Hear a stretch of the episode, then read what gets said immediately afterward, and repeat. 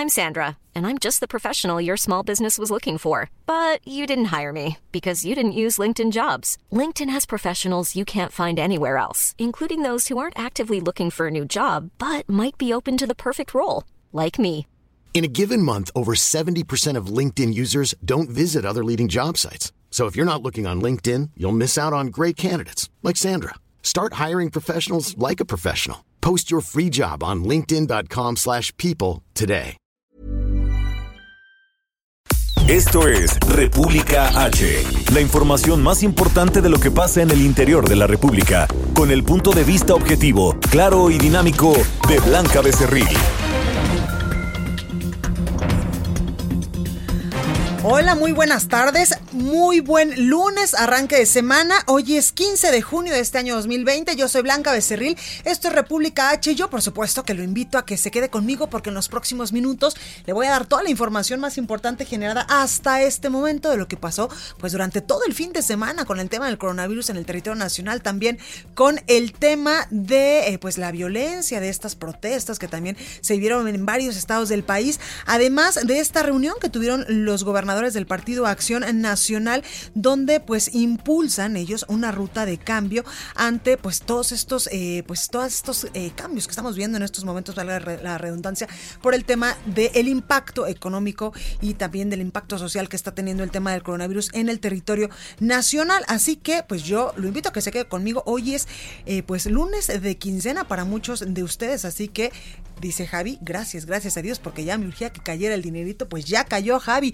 Oigan, también eh, pues darles la bienvenida a este espacio de noticias e invitarlos a que se queden con nosotros porque en verdad que tenemos muchísima información que darles hoy. Ya poco a poco aquí en la Ciudad de México se eh, pues estarán reactivando las actividades, evidentemente eh, algunas de ellas, por ejemplo el sistema colectivo Metro ya poco a poco irá regresando a la normalidad, también el Metrobús. Hoy termina el programa Hoy no circula extraordinario aquí en la capital del país y en muchos estados de la República, como decía el día de ayer el subsecretario de Prevención y Promoción de la Salud, Hugo López Gatel, pues 16 estados del país ya estarán migrando al color naranja de este semáforo epidemiológico.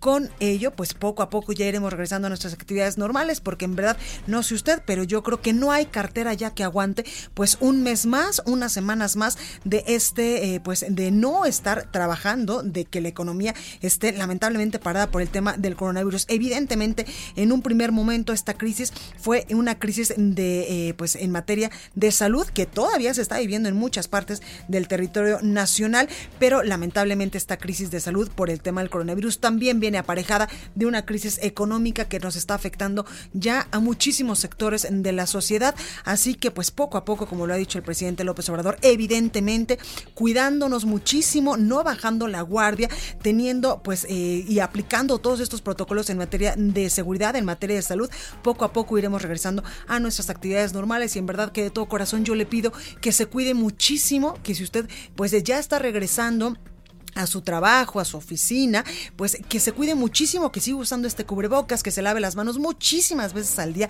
no importa que se le resequen las manos, que se lave las manos muchas, muchas veces al día con agua y con jabón, que tenga evidentemente esta sana distancia entre las personas que están a su alrededor, que no se toque nariz, ojos ni boca y que en verdad también sea pues muy positivo porque poco a poco de la mano de todos nosotros, de todos los mexicanos, iremos saliendo de estas dos crisis, de la crisis de salud y de la crisis económica que en estos momentos pues está dejando ya muchos estragos, lamentablemente, en el territorio nacional. Así que por favor, ánimo, ánimo, ánimo, que como se lo he dicho, los mexicanos somos mucho más fuertes que cualquier adversidad y esta vez no va a ser la excepción. Así que ánimo, ánimo, ánimo, que siempre, siempre viene después de una tragedia, siempre vienen cosas mejores. Bueno, pues eh, yo lo invito a que se quede conmigo y recuerde que nos puede seguir en nuestras redes sociales. Estamos en Twitter como arroba el heraldo de México. Mi Twitter personal es arroba blanca becerril. También estamos en Instagram, en Facebook, en YouTube y en www.elheraldodemexico.com.mx. Además, aquí en la Ciudad de México nos escuchamos por el 98.5 de FM, en Guadalajara, Jalisco, en La Perla Tapatía por el 100.3 de FM, en eh, Tampico, Tamaulipas, 92.5 de FM, en Monterrey, Nuevo León por el 90.1 de FM, de igual manera en Acapulco, Guerrero por el 92.1, en Villahermosa, Tabasco 106.3, en el Valle de México por el 540 de AM, en Tijuana, Baja California 1700 de AM y también del otro lado de la frontera en McAllen y en Brownsville. Sin más, vamos a un resumen de noticias y comenzamos con toda la información. En resumen. En redes sociales, el presidente de México, Andrés Manuel López Obrador, aseguró que México ya dejó atrás la etapa más difícil de la epidemia de coronavirus, por lo que los ciudadanos deben recobrar su libertad, pero cuidando muchísimo su salud. Escuche. Eh, pero ya es un asunto de nosotros. Ahora sí, recobremos nuestra libertad y actuemos con criterio y vamos a cuidarnos a nosotros mismos, ya que no sean las autoridades las que eh, nos den las recomendaciones. Claro, hay que estar pendiente de todo lo que recomienden las autoridades sanitarias, pero lo más importante es que ya nos cuidemos nosotros y que eh, sin miedo, sin temores, vamos, vamos a recobrar toda nuestra libertad. Eh, el presidente también presentó su decálogo para salir del coronavirus y enfrentar la nueva realidad, en donde recomienda actuar con optimismo y mantenerse informado al retomar las actividades sociales.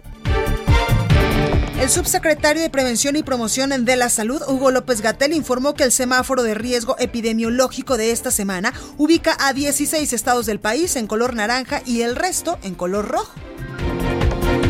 Desde Jalapa, Veracruz, esta mañana el presidente de México, López Obrador, señaló que su llamado a retomar las actividades sociales busca alcanzar un equilibrio entre distintos aspectos de la vida, como la economía y la salud. La Secretaría de Salud Federal informó que en México ya hay 146.837 casos confirmados de coronavirus y 17.141 muertes. A nivel internacional, este lunes, el conteo de la Universidad de Johns Hopkins reporta 7.943.000 contagios del nuevo COVID-19 y más de 433.000 muertes.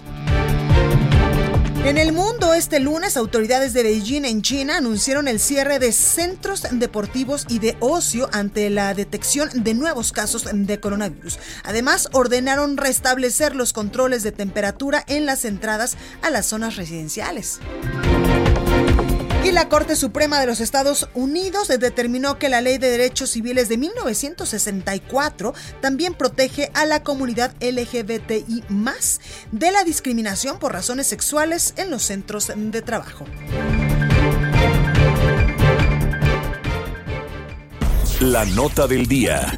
Bueno, pues comenzamos con toda la información y es que los gobernadores del Partido Acción Nacional se pronunciaron en una conferencia que tuvieron pues hace algunas horas, se pronunciaron por un acuerdo en defensa de la libertad, la democracia y el federalismo que se traduce, establecieron eh, pues a través de un comunicado en libertad para gobernar desde lo local, en soberanía política y suficiencia económica. Lo anterior mediante un nuevo pacto fiscal en el que los estados pues cuenten con los recursos que en justicia dicen los gobernadores, les corresponden y no solo mediante la actual fórmula de la ley de coordinación fiscal, a todas luces, dicen ellos, vetusta inequitativa e injusta. Y es que usted recordará que pues cuando empezó todo este tema del coronavirus y cuando pues ya se empezaban a asomar los primeros estragos de la crisis económica, muchos gobernadores de muchos partidos políticos y en énfasis, y poniendo énfasis a los gobernadores del Partido de Acción Nacional, pues le pidieron a la Federación, al presidente de México, Andrés Manuel López Obrador, que revisara el pacto fiscal porque ellos argumentan que muchos estados del país dan más de impuestos a la Federación de lo que se les regresa y pues esto evidentemente provoca un déficit en sus finanzas locales. Por ello, los mandatarios agrupados en la Asociación de Gobernadores de Acción Nacional afirmaron que México vive tiempos de zozobra y que el país se enfrenta una doble emergencia.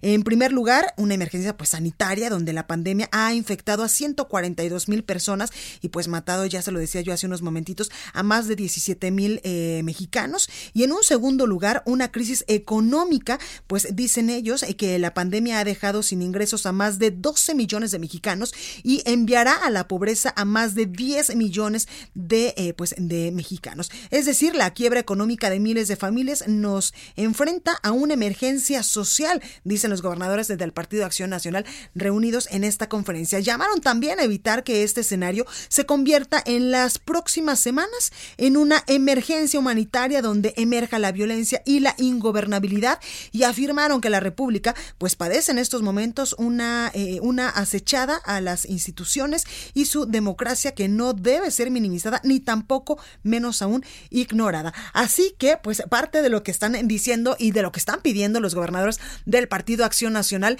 en esta conferencia eh, que dieron el día de ayer, donde pues le piden al gobierno eh, federal revisar este pacto fiscal para que se les entreguen recursos equitativos. Y es que también muchos gobernadores a lo largo y ancho del país, de todos los partidos políticos, del PRI, del PAN, de Movimiento Ciudadano, en este espacio informativo, cada vez que eh, pues nos dan eh, unos minutos de su tiempo y los entrevistamos, piden que la federación ante esta crisis económica que pues está dejando ya este, esta crisis o esta emergencia sanitaria por el coronavirus, les dé recursos extraordinarios para enfrentarla de mejor manera sin embargo, pues muchos gobernadores nos han dicho que la federación solo les ha dado pues sus recursos ordinarios y ellos eh, argumentan que con estos no les alcanzan para eh, pues enfrentar esta emergencia sanitaria que nos tiene en alerta en estos momentos a México y también por supuesto a muchos países a nivel internacional. Bueno, y esta mañana el presidente de México Andrés Manuel López Obrador arrancó una eh, gira, la segunda después de, de, que nos tocó la crisis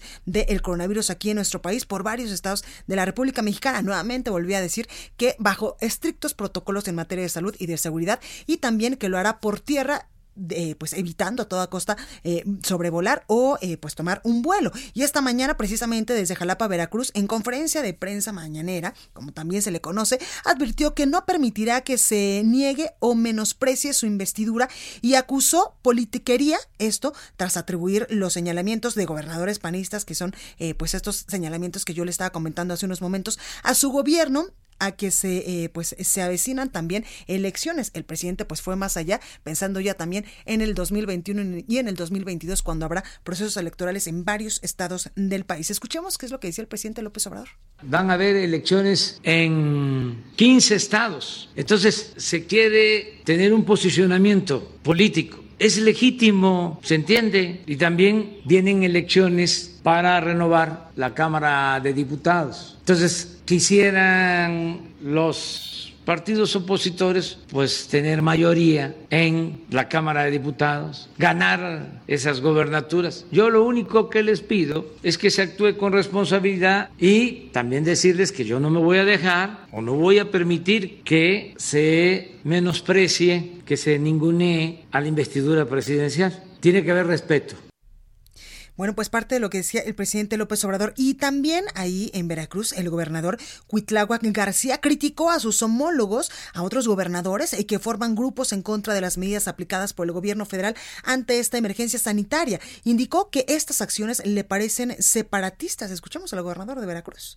Nosotros no coincidimos con la visión de algunos gobernadores, colegas míos. Eh, nosotros pensamos que no son momentos de hacer grupos, al contrario, es de unir el esfuerzo de todos los estados en torno al interés nacional de salir adelante. Sinceramente me parece hasta una intención de agruparse como golpista, perdón, pero lo veo de esa manera, separatista. Sería mejor la palabra, separatista, el hacer grupos para empezar a diferir de una estrategia que debe ser nacional.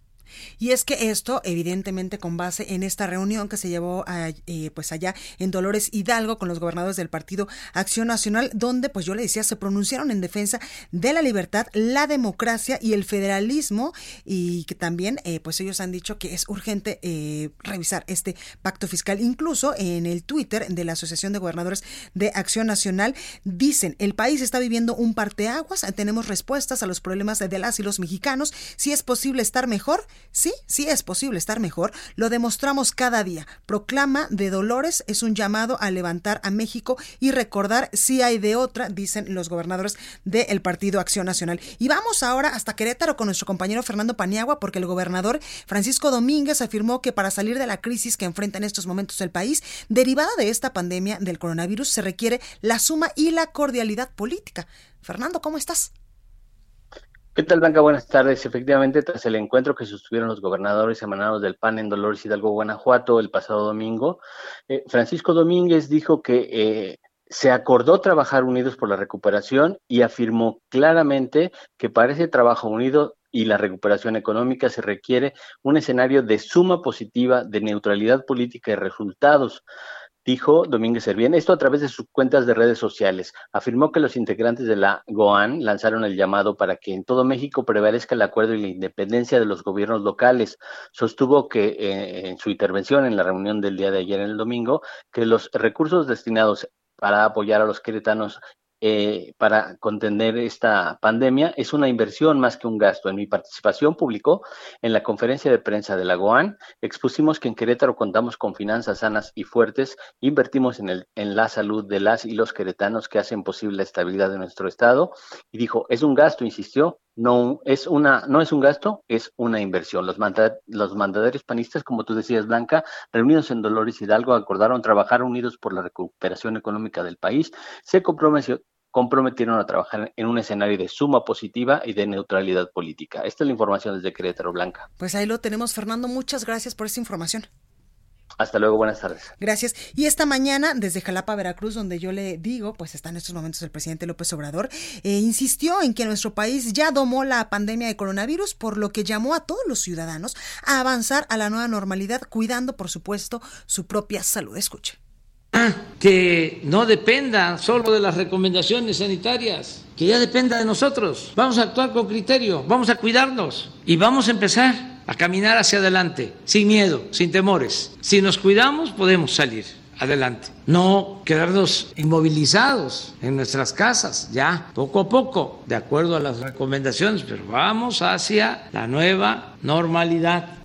Bueno, por otro lado, el presidente López Obrador afirmó que su llamado a retomar las actividades sociales no contradice las recomendaciones de las autoridades sanitarias. Aseguró que busca alcanzar un equilibrio entre la economía y también la salud. Escuche. Es que tenemos que tener los equilibrios en todo, el justo medio. Cuidarnos, que es lo más importante, lo sanitario, lo médico, la salud, y al mismo tiempo la economía, el bienestar, el regresar a la convivencia en armonía, la libertad, que no nos embargue el miedo, el temor. Entonces tenemos que ir poco a poco. Ya aprendimos bastante y demostramos ser responsables, la mayoría de los mexicanos. Entrevista. Bueno, me da muchísimo gusto saludar en la línea telefónica gracias a la secretaria de Salud de la Ciudad de México, Oliva López Arellano, por esta comunicación. Secretaria, ¿cómo está? Buenas tardes, Blanca. Un saludo a ti y a tu auditorio. Gracias, secretaria. Cuénteme aquí en la Ciudad de México cómo vamos con el tema del coronavirus. Pues en la Ciudad de México esta semana es una semana de transición, así se ha planteado, de transición ordenada y gradual para, según vayamos viendo eh, cómo se mueven los datos, cómo se mueven los indicadores, eh, la jefa de gobierno pues valorará el tránsito hacia otros colores de el semáforo. Entonces estamos en una tarea importante, tanto tareas de gobierno como tareas de la propia población, eh, donde se está insistiendo en que quien no tiene que salir no salga, siga en resguardo domiciliario pero que aquellas personas que por su actividad esencial requieren desplazarse al espacio público, al transporte público, pues se protejan y aquí es muy importante las reglas básicas que todos debemos tener de cuidado. Si no tenemos que salir, quedarnos en casa, pero si salimos, nos protegemos con cubreboca, usado de manera correcta, lavado de manos, eh, gel, sana distancia, estornudo en el ángulo interno del codo y cuidamos a los más vulnerables. Eso es muy importante para mantenerlo en cualquier actividad que desarrollemos eh, fuera de nuestro domicilio. Secretaria, en estos momentos la Ciudad de México, hoy 15 de junio, ¿estamos todavía en semáforo rojo? Estamos en semáforo rojo y es semana de transición, así es. ¿Cuántos casos, eh, secretaria, tenemos aquí en la capital del país? Y también preguntarle, ¿hay algunas alcaldías que registran el mayor número de contagios, el mayor número de muertes aquí en la Ciudad de México? Sí, a ver, eh, en términos de casos tenemos 36.879 casos positivos, de los cuales 4.566 son activos y hay 8.843 sospechosos y 4.553 defunciones.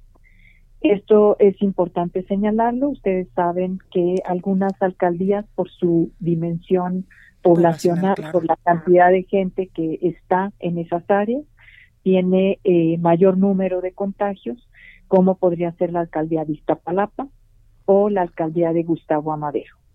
Claro. Secretaria, ¿cómo ir eh, pues regresando a la nueva normalidad aquí en la Ciudad de México? Ya usted nos decía pues de manera muy puntual que aunque regresemos a nuestras actividades eh, cotidianas, tenemos que seguir cuidando, no bajar la guardia, seguir con estos protocolos en materia de salud, pero ¿cómo une, eh, una persona que vive aquí en la Ciudad de México puede ir regresando poco a poco a la nueva normalidad? Que también entendemos que las autoridades capitalinas pues poco a poco irán abriendo pues el metro, el metrobús y otros, otro tipo de transporte público. Ahí eh, se está planteando tres reglas básicas con las que, que tenemos que incorporar a esta nueva normalidad, a esta construcción de nuevas relaciones entre las personas y de uso de espacio público y de uso y convivencia. Por ejemplo, al salir, siempre usar cubreboca de manera correcta, siempre. Guardar la sana distancia entre personas.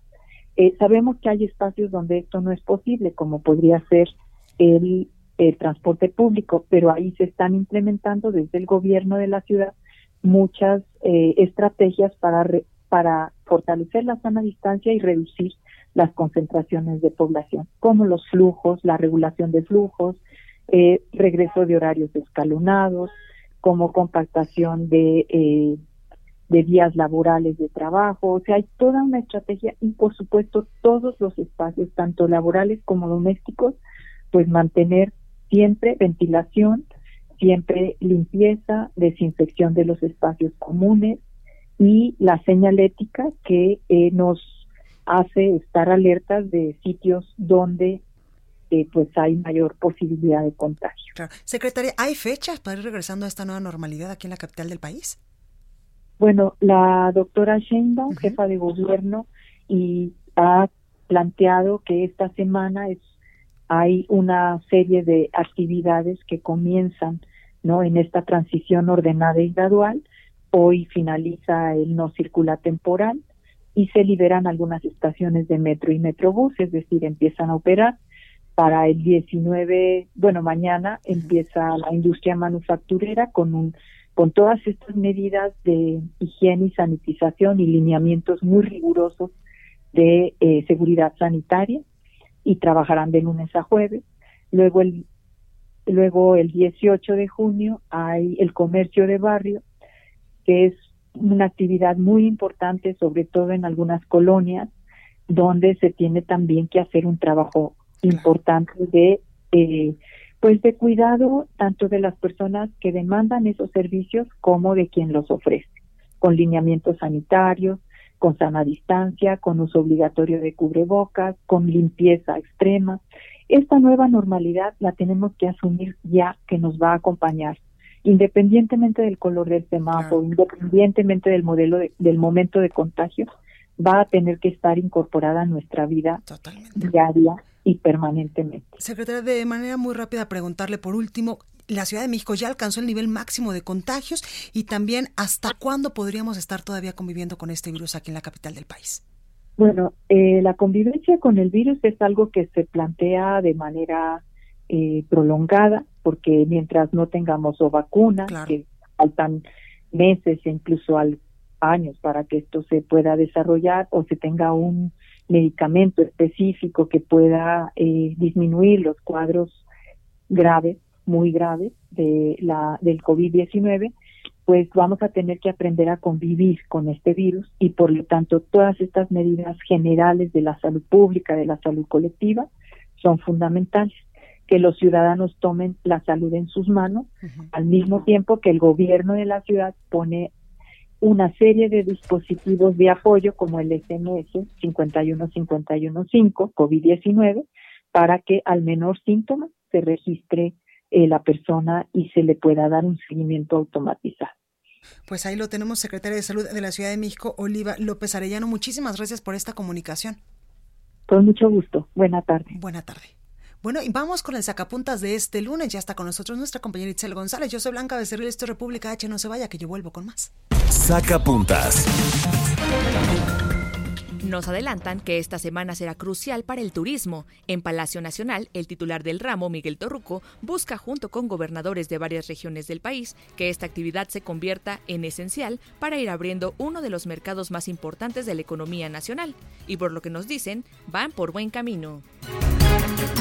Este fin de semana, la guerra entre las tribus de Morena arreció, mientras la Comisión de Honestidad y Justicia anunció el inicio de un proceso contra el gobernador poblano Miguel Barbosa, la secretaria general Jade Kolpolensky intensificó su estrategia en redes sociales contra el Comité Ejecutivo Nacional. Todo esto con la elección de 2021 casi tocando la puerta.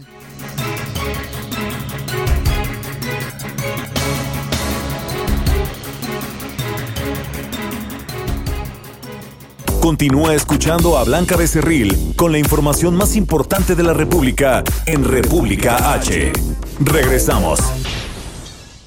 Estamos de regreso con la información más importante de la República en República H con Blanca Becerril transmitiendo en Heraldo Radio. Muchísimas gracias amigos de República H, qué gusto saludarlos. Iniciando semana y por supuesto un lunes que esperemos todo vaya en orden. No bajar la guardia es lo que vamos a hacer. Y vamos a platicar con Adri Rivera Melo antes de una noticia que nos tiene que dar que todos debemos conocer y además de unas toallas de esterilización hospitalar maravillosos. Adri, adelante. Así es, mi querida Moni, te saludo a ti y a todos nuestros amigos que nos escuchan y les comparto que México con 130 mil contagios y cerca de 16 mil muertes. Es actualmente el séptimo país que más casos diarios reporta y el tercero en fallecimientos por jornada. Situación realmente difícil. Esto lo advierte la Organización Mundial de la Salud. Y bueno, pues sabemos que manos y superficies son responsables en gran medida de la contaminación. Queremos recomendarles hacer lo mismo que hacen en Europa. Ellos utilizan toallas humedecidas con sustancias de grado hospitalario y estas toallas de esterilización son de tamaño grande, contienen un líquido sanitizante en sus dos presentaciones, una para manos y otra más potente para superficies.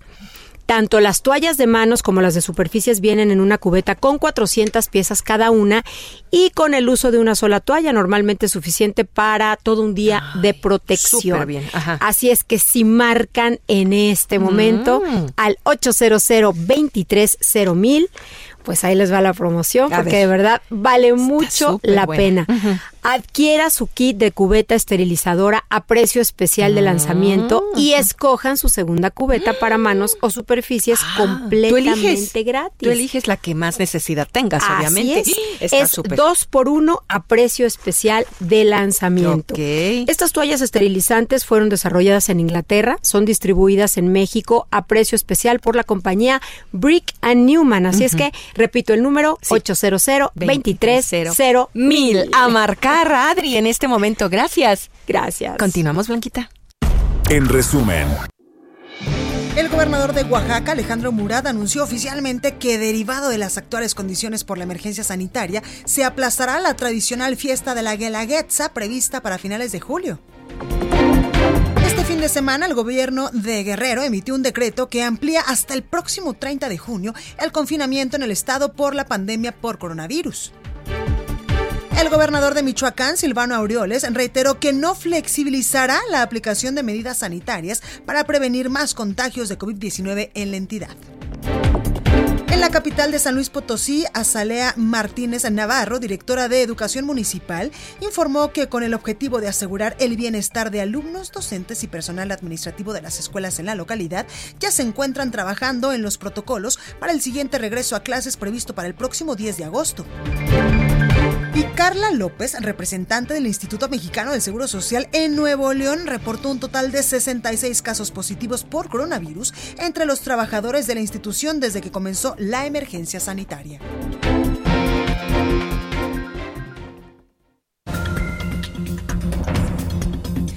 Pues ahora vamos con nuestra amiga Moni, quien nos tiene información muy importante. Moni, ¿cómo estás?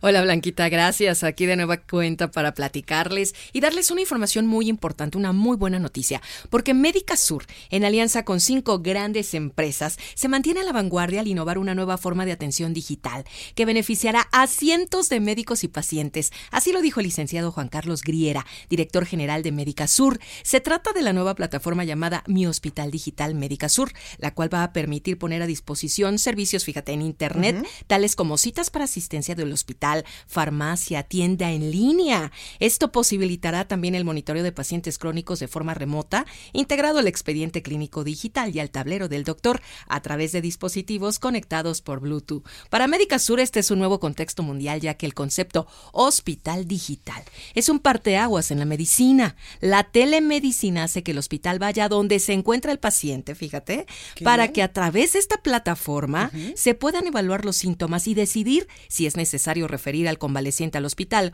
o antes realizarse algún estudio, ¿no? Entonces, bueno, pues el director médico de Médica Sur, el doctor Octavio González Chón, comentó que todo aquel que tenga un teléfono celular podrá ingresar al hospital virtual, además de poder entrar a la aplicación móvil del expediente clínico digital Médica Sur.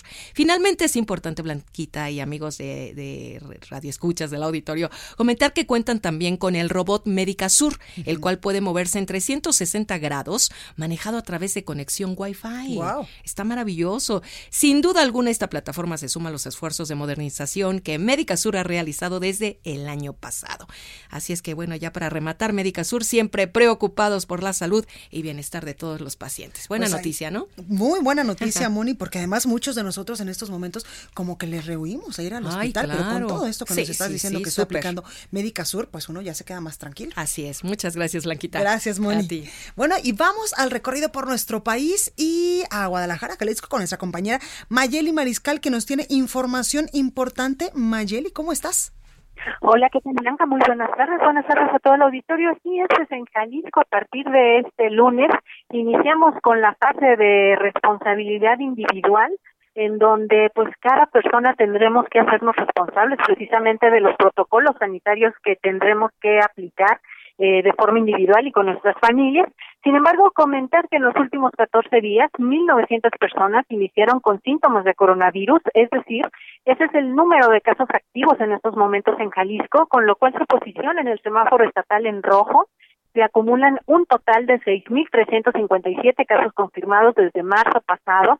Además de lo que se refiere a la movilidad, el semáforo aquí en Jalisco está a un paso de colocarse en amarillo porque se registra un porcentaje del 69% justamente en este tema de movilidad y de acuerdo eh, pues con lo anunciado por el gobernador Enrique Alfaro Ramírez, la apertura de negocios, la reapertura de negocios a partir de este 15 de junio es eh, pues para gimnasios, clubes deportivos, plazas, corredores comerciales, además de hoteles.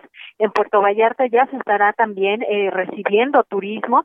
Sin embargo, la ocupación hotelera se sitúa eh, o debe de situarse en el 25%. Las áreas comunes también cumplir ciertos protocolos y sobre todo la vigilancia también será responsabilidad de los eh, propios hoteles en el caso de las playas públicas, pues será responsabilidad de los municipios.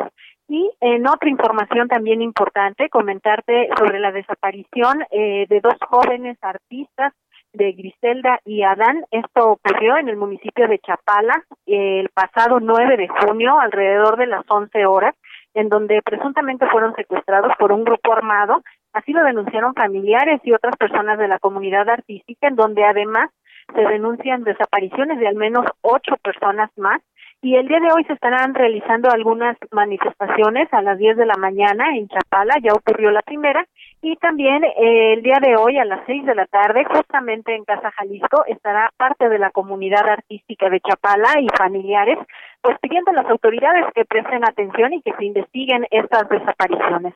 Por lo pronto también, Blanca, comentarte en cuanto a los datos de coronavirus, tenemos confirmados eh, 6.589, se han sumado 232 casos y eh, hay ocho defunciones que se suman más eh, y hasta estos momentos tenemos 335 defunciones por este virus. Bueno, pues ahí tenemos esta información, Mayeli. Muchas gracias por darnos el recorrido por todo lo que ha pasado allá en Jalisco durante estas últimas horas. Hasta luego, Blanca. Buenas tardes. Cuídate mucho. Y vámonos hasta Acapulco Guerrero con nuestro compañero Alejandro Linares, porque el gobernador Héctor Astudillo pues aclaró que el reinicio eh, o el regreso a las actividades en la entidad se va a aplazar 15 días más, es decir, hasta el próximo 30 de junio. Alex, ¿cómo estás? ¿Qué tal, Blanca? ¿Cómo estás? Te saludo con muchísimo gusto. Un saludo afectuoso también a todo el auditorio. Les deseo que tengan un excelente fin de semana. Eh, para comentarte que sí, Este domingo, durante el informe diario de COVID-19 en Guerrero, en el que se detalló que tan solo durante el fin de semana se registraron 169 casos nuevos y 36 defunciones por coronavirus y que actualmente, bueno, hasta ayer había 3.325 casos y 546 fallecimientos por COVID, según detalló el secretario de Salud, el doctor Carlos de la Peña Pintos. En este mensaje, el gobernador Héctor Astudillo Flores reiteró que el reinicio de actividades en la entidad se aplaza 15 días más, es decir, será el 30 de junio cuando algunas actividades y negocios reabran al público. Las actividades no esenciales que deberán seguir inactivas hasta esta fecha son hoteles, establecimientos de alojamiento temporal, playas, restaurantes, platería, maquiladoras, albercas, balnearios, centros comerciales, actividades religiosas, la industria mezcalera, plazas cívicas, jardines, parques, espacios deportivos, cines, teatros, museos, auditorios, zoológicos, barberías, estéticas y gimnasios. Respecto al transporte público, Azudillo Flores expresó que este debe continuar con las medidas generales y extremas, además de la sana distancia. Si te parece, escuchamos parte de lo que refirió el gobernador Héctor Astudillo Flores. El uso de cubrebocas será obligatorio en espacios públicos y cerrados. Les vuelvo a insistir en que se cuiden mucho, en que se cuiden mucho, en que hay mucha gente que está sufriendo por esta enfermedad.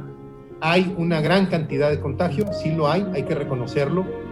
Y yo les quiero pedir a ustedes que hagan un esfuerzo con su alrededor, con su familia, para tratar de que esto lo controlemos.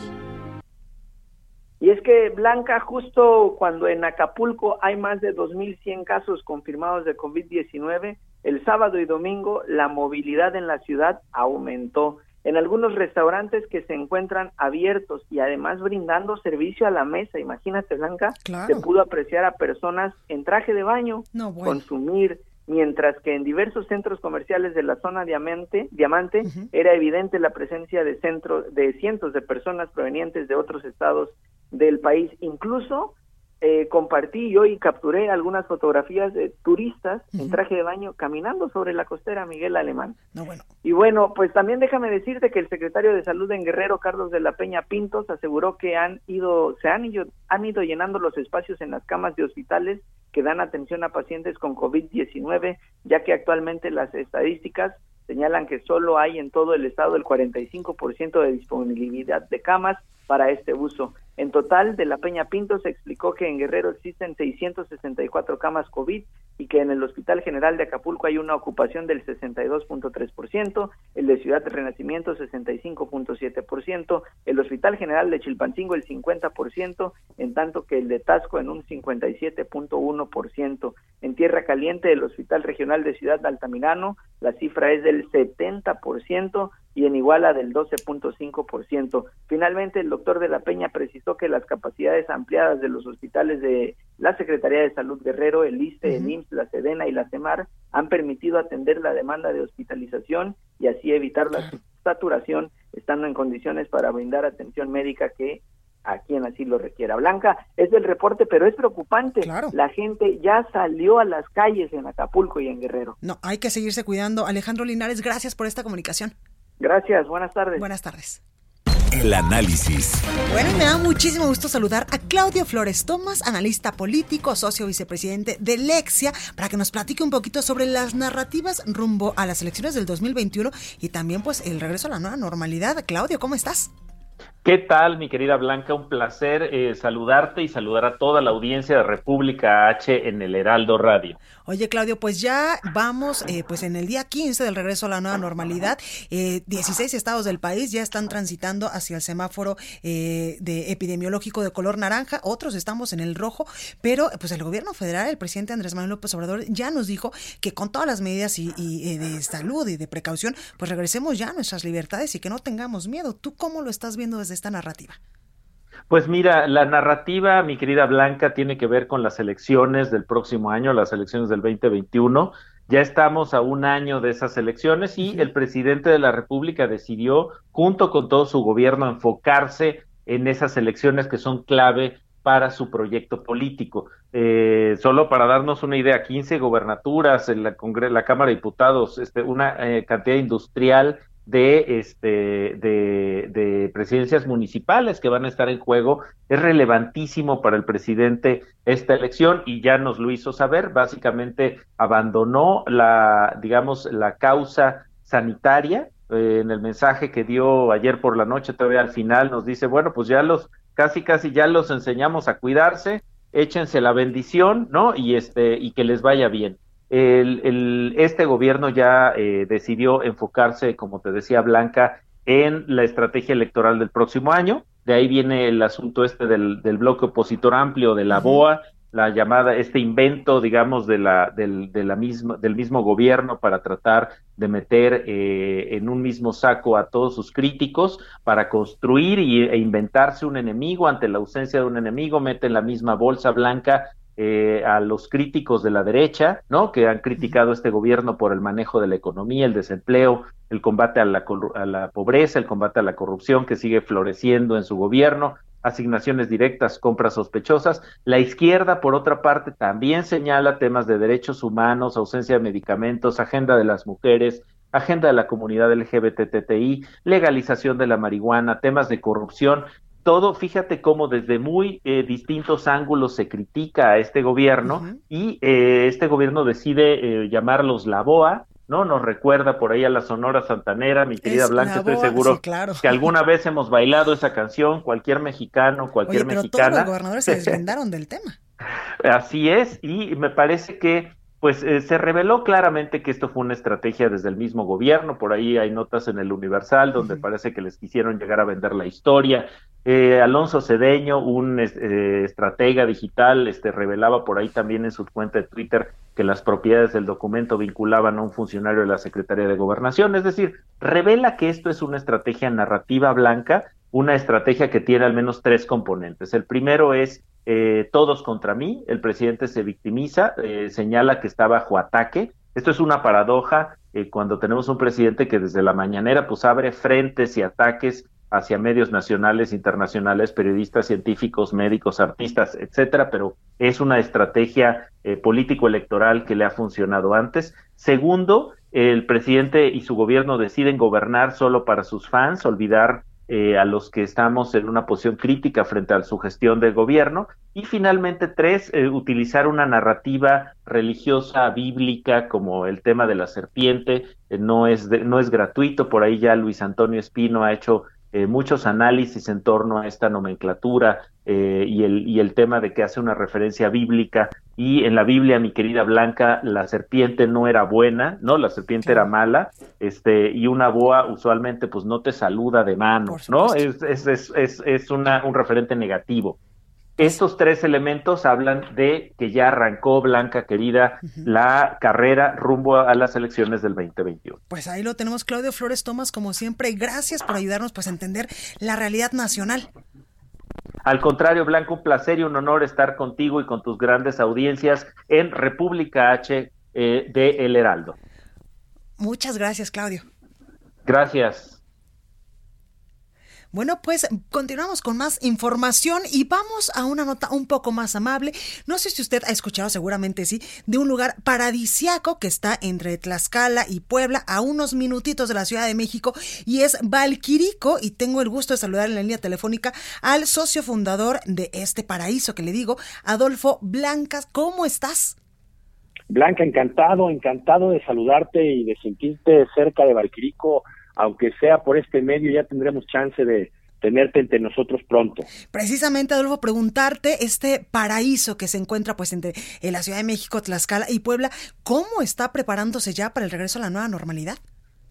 Pues primero con entusiasmo, la verdad es que eh, tu público, tú, eh, estaremos de acuerdo en que hemos tenido suficiente tiempo para acumular energías, Blanca, y estamos encantados con la idea de reaperturar eh, y recibir otra vez a, tanto visitante que con tanta frecuencia viene a disfrutar de Valquirico.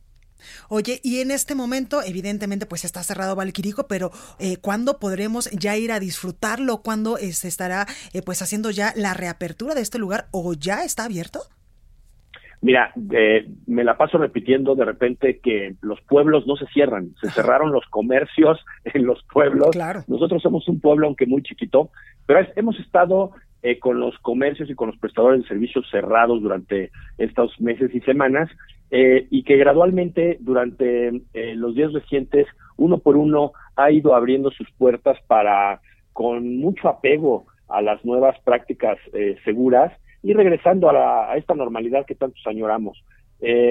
Vamos a, estar muy entusiastas generando condiciones de mucha confianza. Valquirico es un espacio muy abierto. tú sabes que acá se goza de la naturaleza, del, bosque, de, los, de terrazas, de espacios muy propicios Blanca para recibir a, tanta visita, eh, que obviamente lo hará en un formato mucho más eh, eh, moderado, ordenados hacia esta nueva normalidad y que todos los que vivimos aquí en Valquirico, porque muchas familias hemos pasado estos días acá, bueno, pues estemos ya listos para recibir a, la gente que nos visita. Oye, Adolfo, tú decías un, un punto muy importante. Valquirico pues no cerró porque los pueblos no cierran, lo que cerró pues fueron estos comercios para evitar la propagación de este coronavirus. Pero cuéntale a la gente por qué Valquirico es un lugar mágico para todos aquellos que vamos a visitarlos o para todas aquellas personas que amamos ir a Valquirico.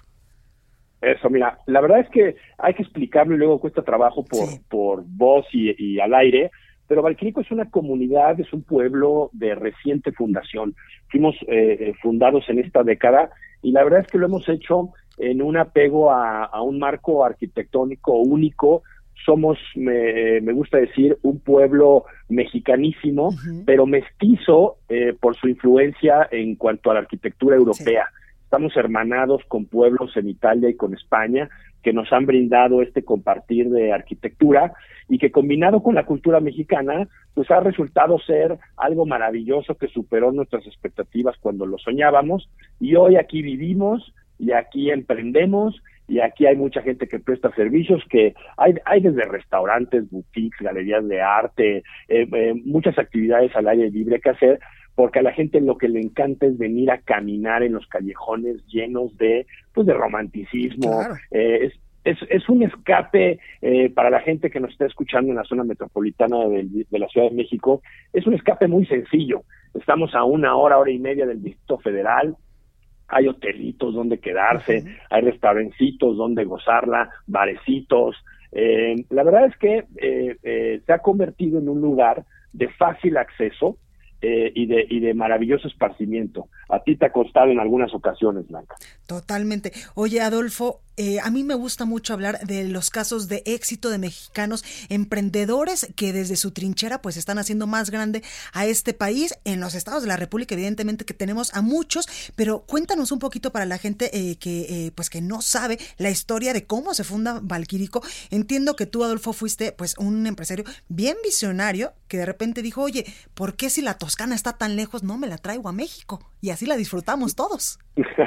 Nos trajimos un pedacito y fíjate que son las cosas que van sucediendo cuando uno decide mover los pies para eh, hacer realidad los sueños. Y la verdad es que juntamos la voluntad eh, de varios empresarios mexicanos, por supuesto no soy el único, eh, y, lanzamos esto hace ya casi seis años. Y la verdad es que, decía yo hace ratito, no, superó nuestra expectativa son esos sueños que te das cuenta de la grandeza de México. Eh, nos dedicamos, a fin de cuentas, a generar empleo.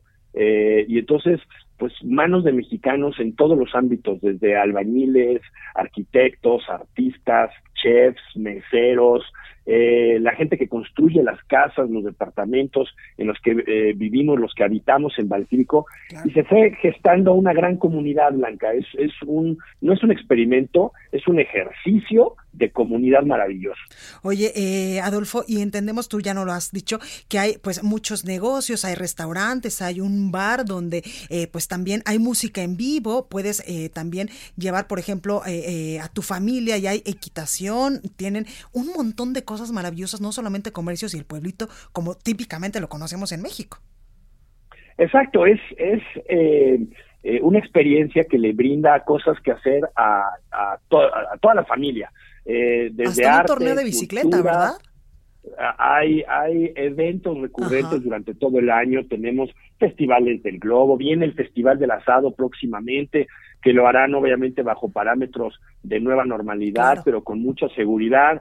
Eh, eh, constantemente hay ferias eh, ecuestres, taurinas, de ciclismo, la Navidad es maravillosa acá, los veranos son maravillosos acá, la verdad es que todo el, el año estamos llenos de eventos, un calendario muy nutrido, a donde todos los miembros de la familia se la pasan de maravilla. Totalmente. Pues ahí lo tenemos. Adolfo Blancas, gracias, gracias por esta comunicación.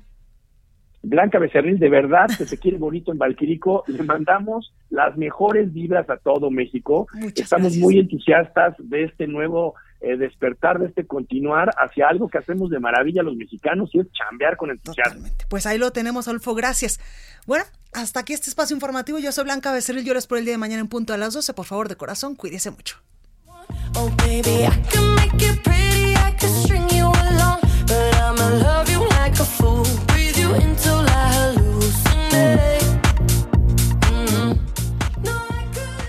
Esto fue República H, la información más importante de lo que pasa en el interior de la República, con el punto de vista objetivo, claro y dinámico de Blanca Becerril. Continúa escuchando Heraldo Radio, donde la H suena y ahora también se escucha. Una estación de Heraldo Media Group.